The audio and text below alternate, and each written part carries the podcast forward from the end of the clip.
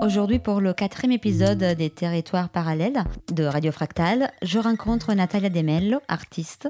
Bonjour Natalia et merci d'avoir de nous avoir accordé cette interview. Alors, tu exposes dans le cadre de Carence Digital à partir de samedi 8 mai. Effectivement, tu étais en montage aujourd'hui au centre. Alors, le titre de cette installation est Vidéo Club Sandwich et elle, euh, elle est présentée dans le cadre d'un dispositif de monstration d'œuvres et prototypes d'art numérique, hum, le Carence Digital, qui a été implémenté en 2019 et qui repose sur la sélection opérée par un jury constitué de programmateurs, programmatrices français et belges, et d'une collectionneuse française qu'on a déjà rencontrée d'ailleurs pour Radio Fractal, Evelyne Doré.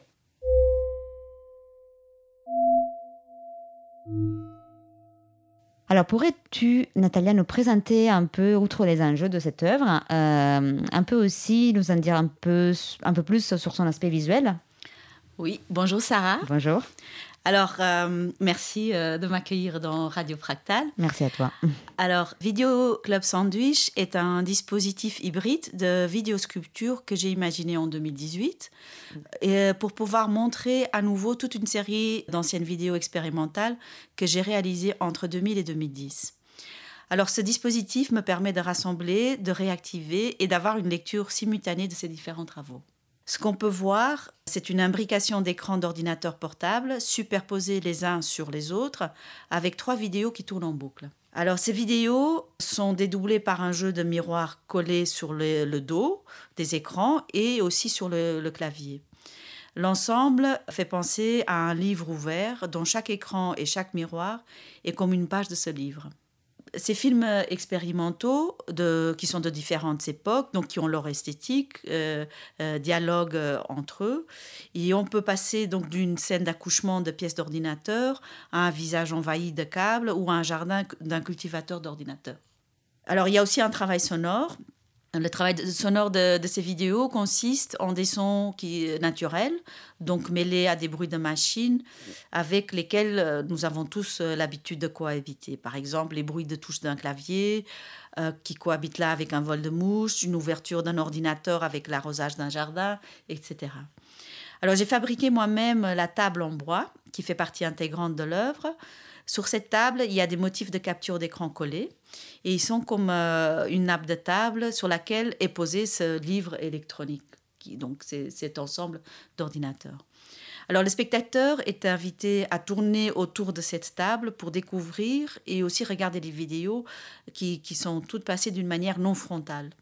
Il est donc invité à se pencher, à découvrir des mises en abîme avec le jeu des miroirs, à relier les vidéos entre elles et enfin d'établir une narration.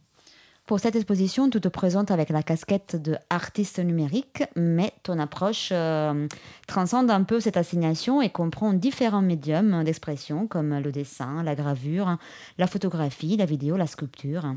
Comment et à quelle fin en fait articules-tu ces différents médiums? Alors d'abord, moi je me définirais plus comme une artiste visuelle euh, multimédia euh, car je mélange les différents médiums euh, qui me permettent de m'intégrer ou de réfléchir et de jouer dans un espace et un contexte donné.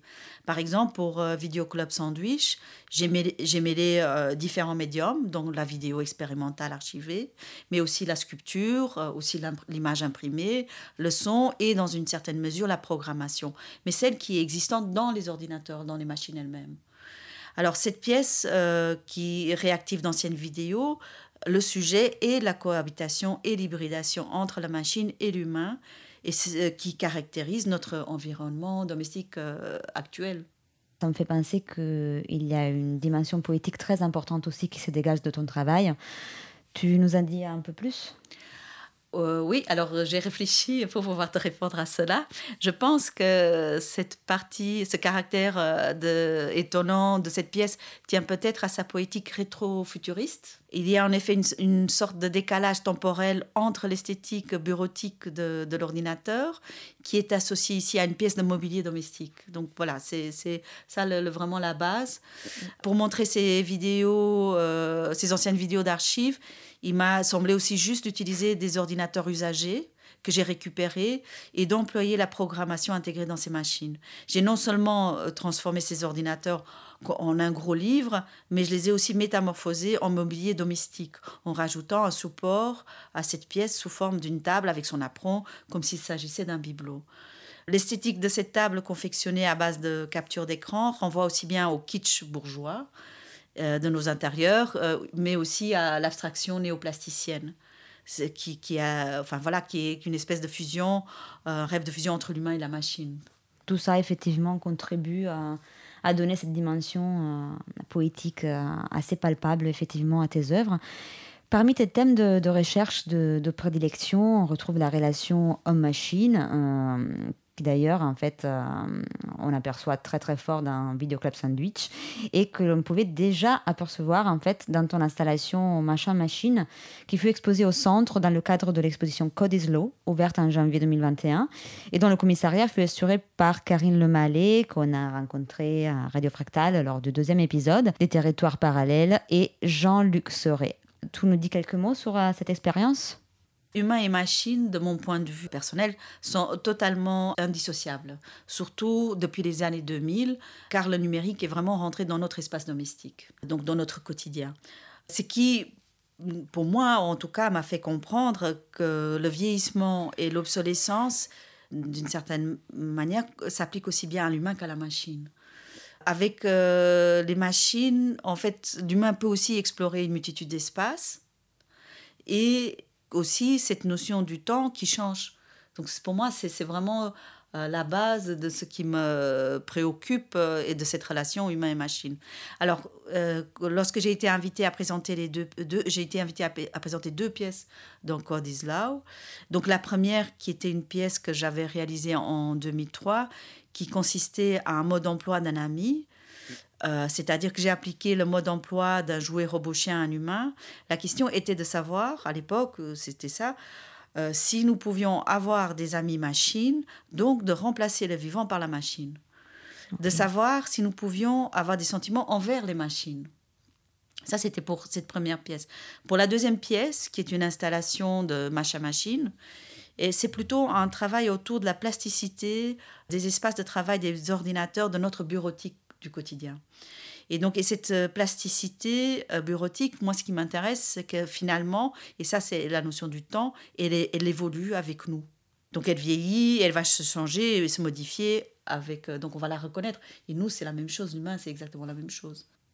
Et concrètement, hein, humainement, on va dire, au sujet de Code Slow toujours, comment tu as vécu cette expérience qui fut celle donc de présenter une exposition en période de restriction et à l'adresse uniquement des professionnels?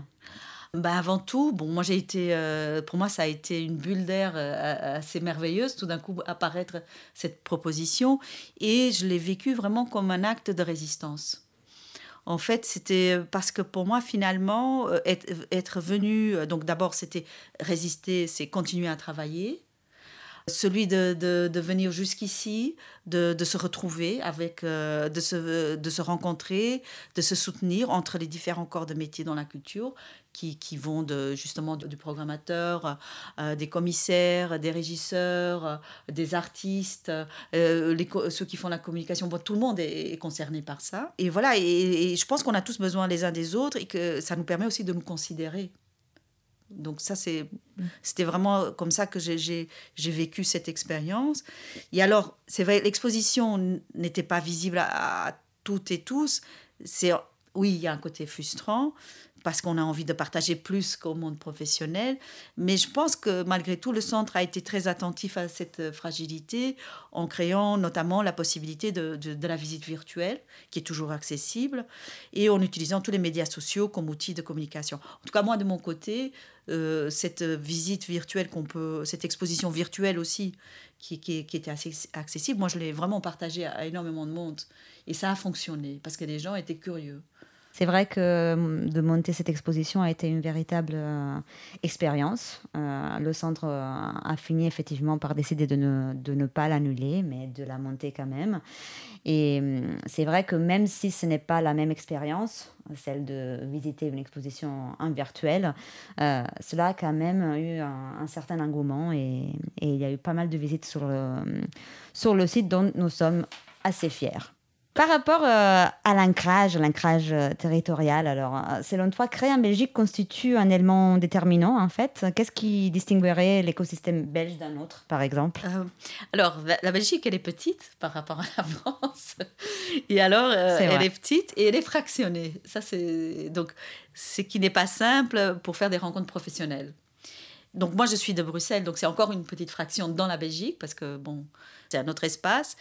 Et alors, ce que je trouve qui est assez extraordinaire, c'est qu'il y, a énormément de réseaux artistiques, et euh, avec aussi un énorme caractère international. En fait, il y a un passage incroyable. Ce qui, c'est très très intense. J'ai le sentiment aujourd'hui d'être tout le temps en découverte de nouveaux espaces, de nouveaux artistes, de nouvelles envies euh, culturelles. Et donc, c'est, il y a une dynamique. Enfin, vraiment, c'est, fabuleux. Alors, euh, évidemment, les moyens financiers sont pas du tout énormes, donc ils sont très petits, mais en même temps, euh, j'ai le sentiment que tout le monde s'active, même avec des bouts de ficelle, donc ça ne nous empêche pas de, d'être, d'être, de résister et justement d'être actifs. Tout cet état euh, rend compte d'une énorme créativité, mais aussi d'une grande liberté. Je crois que ça, c'est quelque chose de, de très particulier en, en, Belgique, en tout cas à Bruxelles. On sent une énorme liberté dans la pensée, dans la plasticité et tout ça. Alors, depuis le Covid, ce qui est aussi particulier, mais je pense qu'en France, c'est la même chose, c'est euh, annoncé, c'est que le Covid nous a fait ressortir toute la problématique du statut d'artiste de sa reconnaissance professionnelle, de sa rémunération, aussi euh, du genre, euh, donc le, soutien qui est moins donné à certains types de, de personnes. Et, en fait, tout ça a été très fort mis en avant. Et ce qui est assez génial, c'est que finalement, ça permet aux artistes plasticiens de s'associer de se rencontrer et de commencer à parler de cela pour trouver des accords communs et des exigences. D'un côté, je trouve qu'on est sorti un peu de cet individualisme.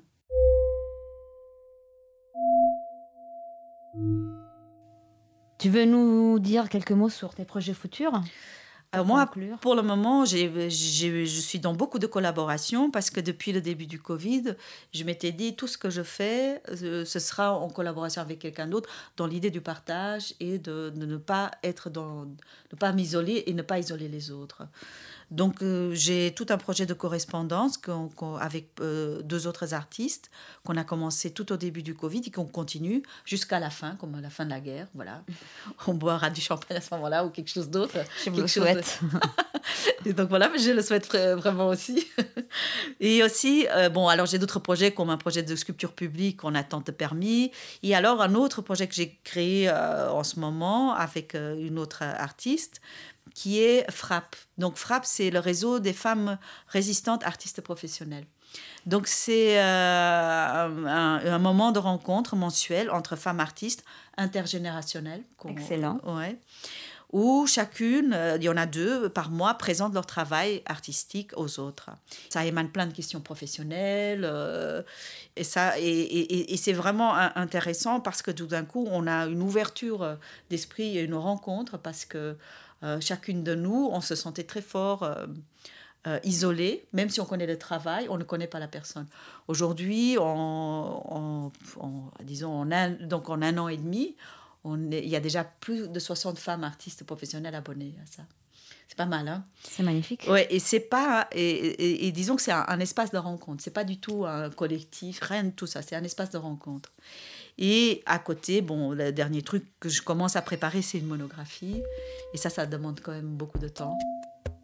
Je te souhaite bon courage et merci beaucoup pour nous avoir accordé cette interview. Merci à toi, Sarah, et euh, au centre.